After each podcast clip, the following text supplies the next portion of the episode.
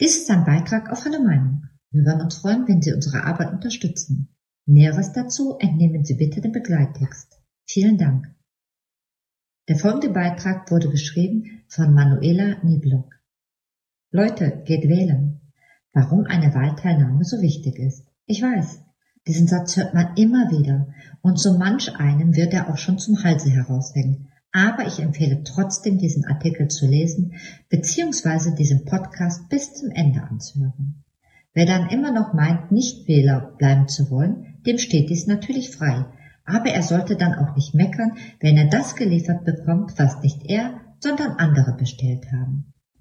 Direkt zu Anfang möchte ich mit dem Gerücht aufräumen, dass Wahlen ungültig seien, sobald die Wahlbeteiligung einen bestimmten Wert unterschreiten würde.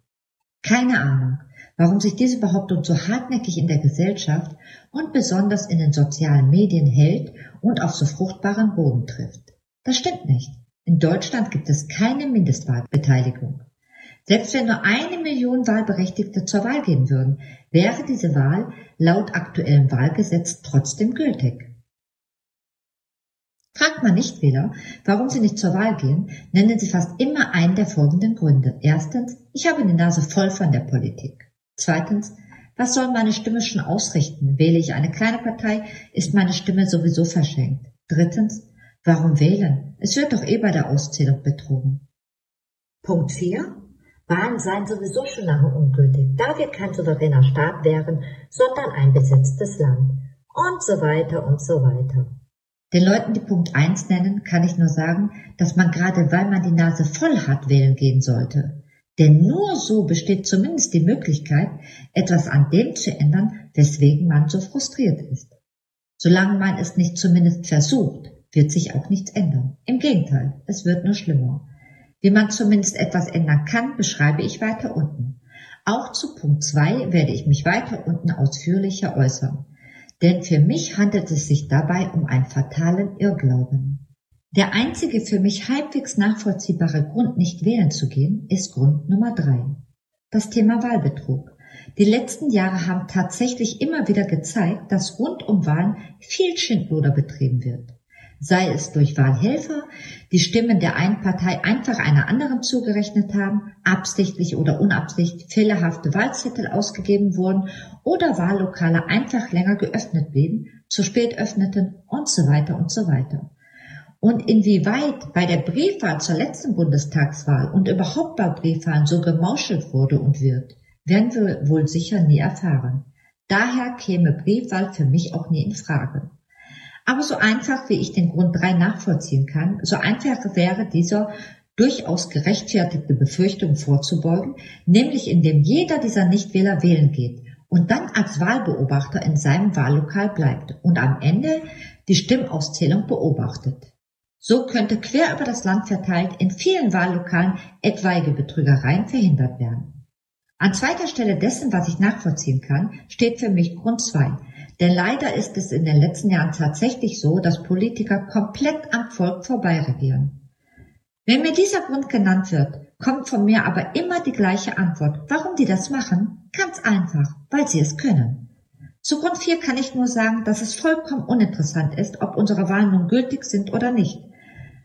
Ob wir nun besetzt sind oder nicht, spielt dabei keine Rolle, denn die Wahlen fanden statt und werden auch weiter stattfinden, solange kein Gericht etwas anderes feststellt. Und so regiert eine Koalition, die so niemals in Regierung zur Antwortung gekommen wäre, wenn alle Nichtwähler zur Wahl gegangen wären. Es ist nämlich so, dass bei der Stimmverteilung an die jeweiligen Parteien nicht die Gesamtzahl der wahlberechtigten Bürger zugrunde gelegt wird, sondern nur die Gesamtzahl der Wähler, die zur Wahl gegangen sind. Im Falle der letzten Bundestagswahl waren es 76,6 Prozent. Um es mal am Beispiel der Grünen festzumachen, haben diese 14,8 Prozent an Stimmen von diesen 76,6 Prozent erhalten. Wären zum Beispiel 5 Prozent mehr Bürger zur Wahl gegangen und hätten eine andere Partei oder auch irgendwelche Kleinparteien gewählt, auch wenn davon keine den Sprung in den Bundestag geschafft hätte, hätten die Grünen weniger Prozente erhalten, weil die Gesamtzahl der Wähler höher gewesen wäre und sie somit mehr Stimmen gebraucht hätten, um die 14,8 Prozent zu erreichen. Mal ein kleines Beispiel. Gehen fünf Millionen Menschen zur Wahl, muss eine Partei, um 12 Prozent zu erreichen, mindestens 600.000 Stimmen erhalten. Gehen aber nur eine Million Bürger wählen, braucht diese Partei dann nur noch 120.000 Stimmen, um die 12 Prozent zu erzielen. Deutlicher kann man nicht zeigen, wie wichtig der Gang zur Wahlurne ist. Eine höhere Wahlbeteiligung sorgt außerdem nicht nur dafür, dass es den Parteien schwerer gemacht wird, höhere Prozentzahlen zu erreichen, sondern man tut ihnen auch noch finanziell richtig weh. Denn mit jedem Prozent an Wählerstimmen, die eine Partei am Ende erhält, steigt auch die Summe an Parteienfinanzierung, übrigens unser Steuergeld. Das nur am Rande. Kommen wir am Schluss nochmal zu dem Glauben, dass man mit seiner einen Stimme ja sowieso nichts ändern könnte, beziehungsweise man verschenke seine Stimme, wenn man eine kleine Partei wählen würde. Das ist Unsinn.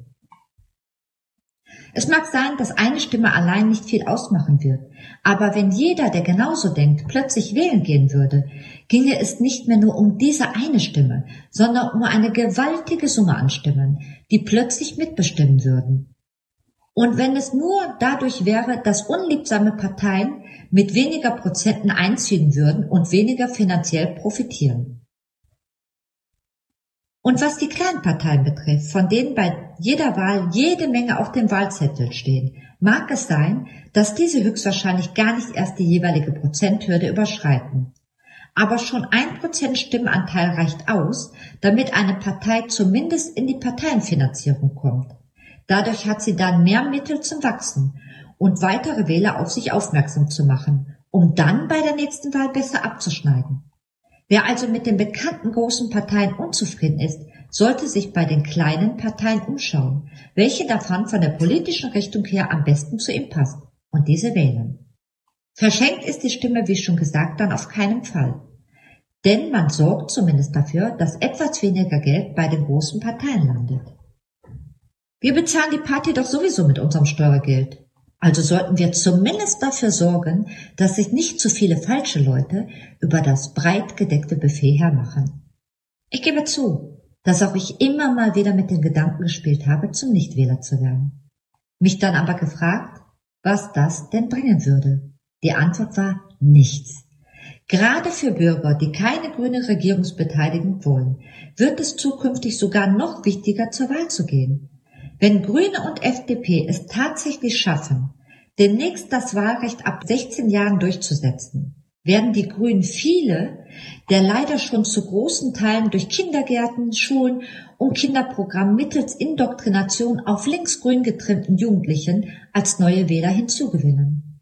Wenn spätestens dann die linksgrün kritischen Bürger nicht endlich geschlossen zur Wahl gehen, werden die Grünen noch mehr Prozente erhalten. Damit sollte nun eigentlich dem Letzten klar sein, warum es wirklich wichtig ist, wählen zu gehen. Wie gesagt, wer nicht wählen geht, sollte sich hinterher auch nicht beschweren. Demnächst stehen Landtagswahlen an. Also zeigt doch endlich, was ihr von der aktuellen Politik sowie auch von der Politik der letzten Jahre haltet. Geht wählen. Manuela Nieblock